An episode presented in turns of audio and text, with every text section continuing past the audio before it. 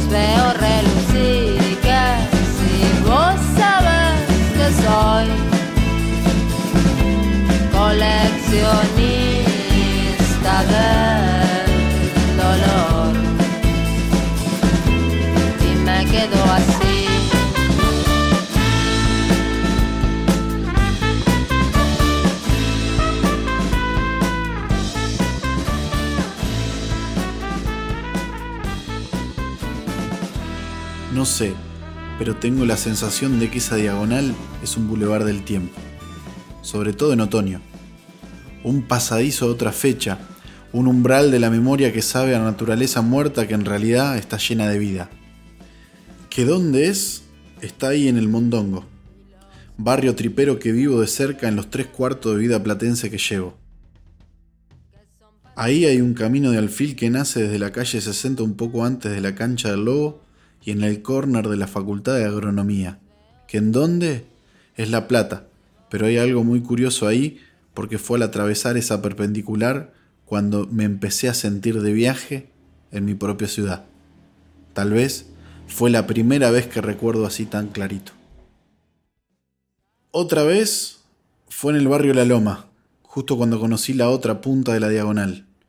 Un pasadizo adentro de una cuadra en la que el tiempo es de arena mientras sucede música en vivo para volar con pilotos que son de acá. No creo en las casualidades, hay siempre algo causal. Y el tipo estaba ahí. Era un tipo de boina de visera corta, mezcla de ferroviario, tano y tango. Siempre en algún tiempo que espero o que viajo, aparece como un amuleto vivo, una suerte de mi propio San Cristóbal.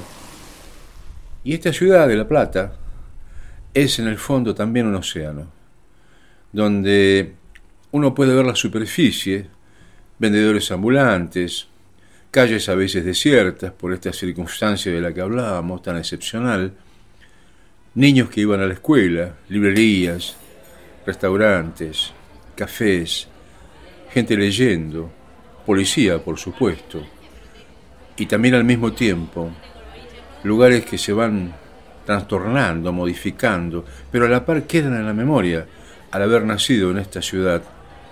De alguna manera siempre anduve en ese movimiento de duración, en ese espacio-tiempo, en ese cine en el cual la única manera de no persistir en ese movimiento es entrar a una sala de cine y sentarse.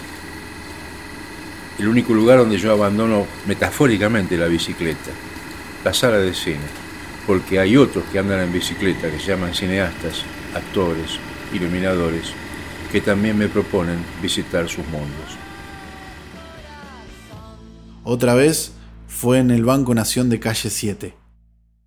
Fila interminable mientras todos bufan por la espera, y él me guiña un ojo y nos apartamos a conversar en un costado, apoyado sobre el mármol lateral de los box de trámites específicos en los que no va casi nadie.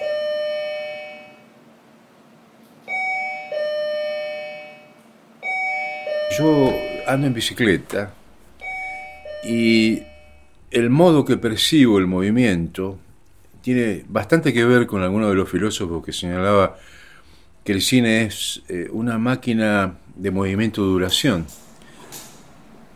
elemento con el cual no comparto demasiado, yo creo que es una máquina de lenguaje.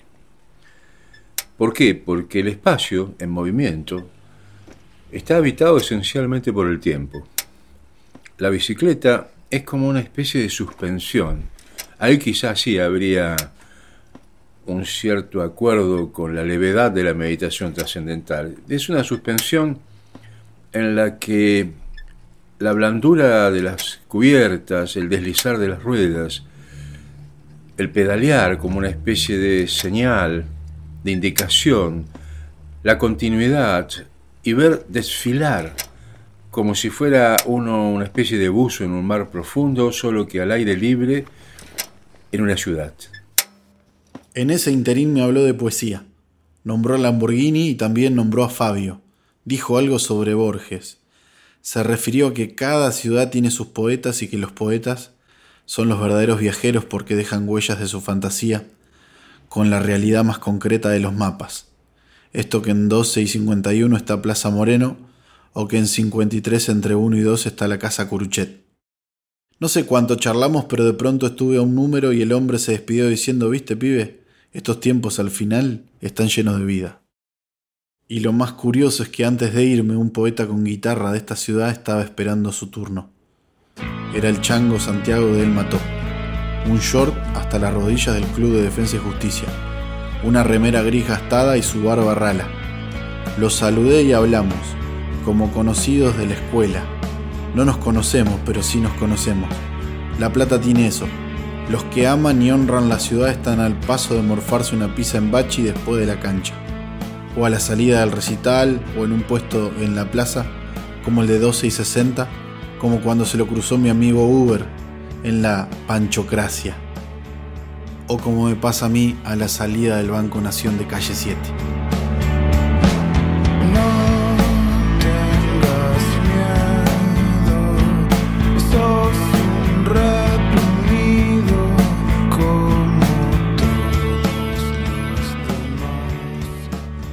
Pero volvamos a la diagonal. Somos alfiles, no nos desviemos. Tomé esa diagonal y en un banco de una pequeña plaza de vuelta estaba el viejo sentado a los pies de un árbol de otro siglo. Había visto a los dos en otra parte. Por un momento tuve ese deslizo onírico, como una postal, una suerte de cuadro perfecto que se entretejió en la medianera del sueño y la realidad. El problema, pibe, que cuando cambias tanto de dimensiones ya no sabes en cuál estás, pero que existen, existen. Me dijo apenas me le acerqué y escuché su voz demasiado familiar, prima hermana de otras tantas voces. Me senté al lado suyo y fue como pescar de fondo, una pesca más anónima y silenciosa que también era una metáfora de otra cosa. Había silencios largos que de pronto se cortaban con el sonido de los venteveos como en el medio del campo. No había boyas flotando ni cañas literales. Estábamos ahí como en posición de pesca, y esa pesca era mucho más imaginaria de lo que yo creía.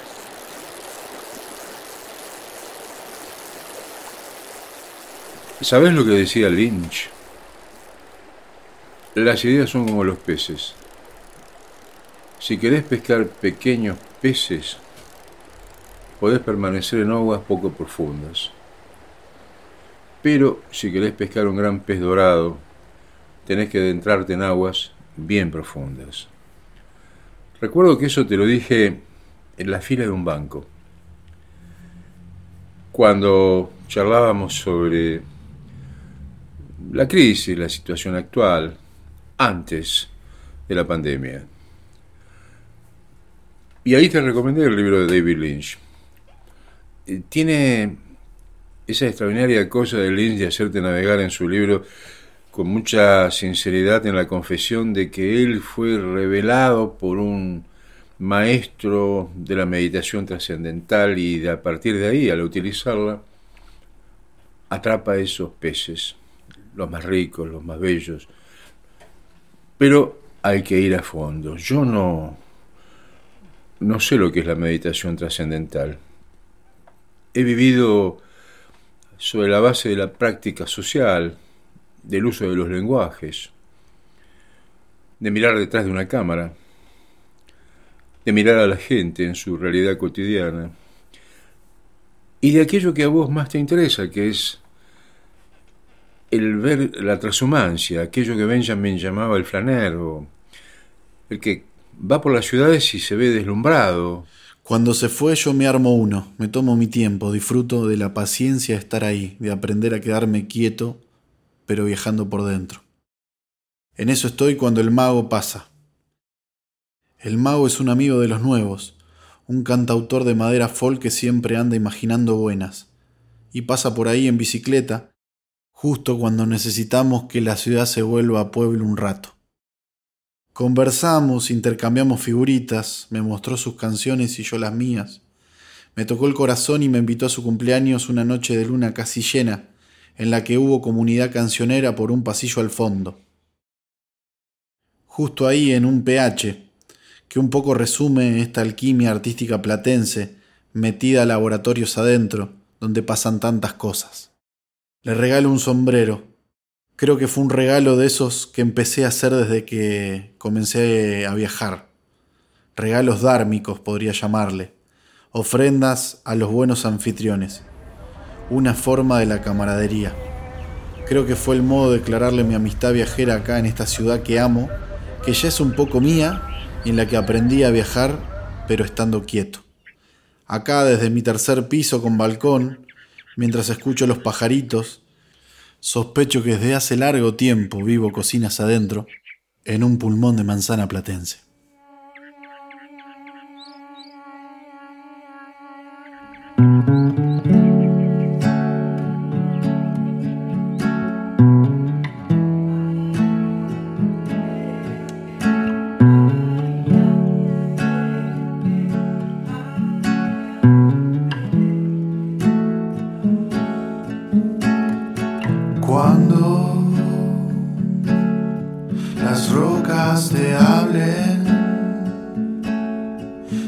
Seamos reflejos de la inmensidad.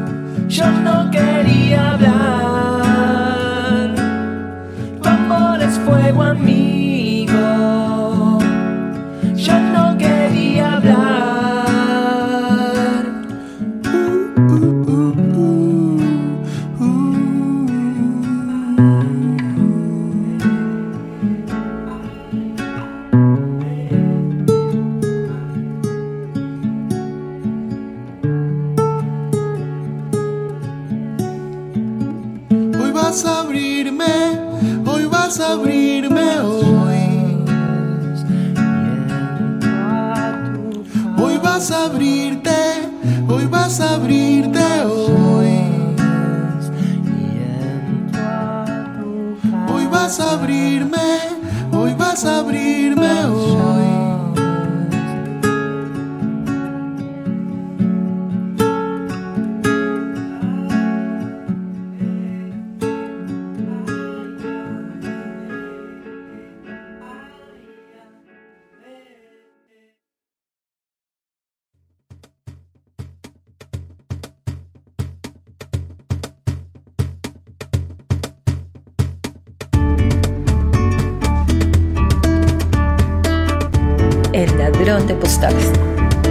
con Matías Graver.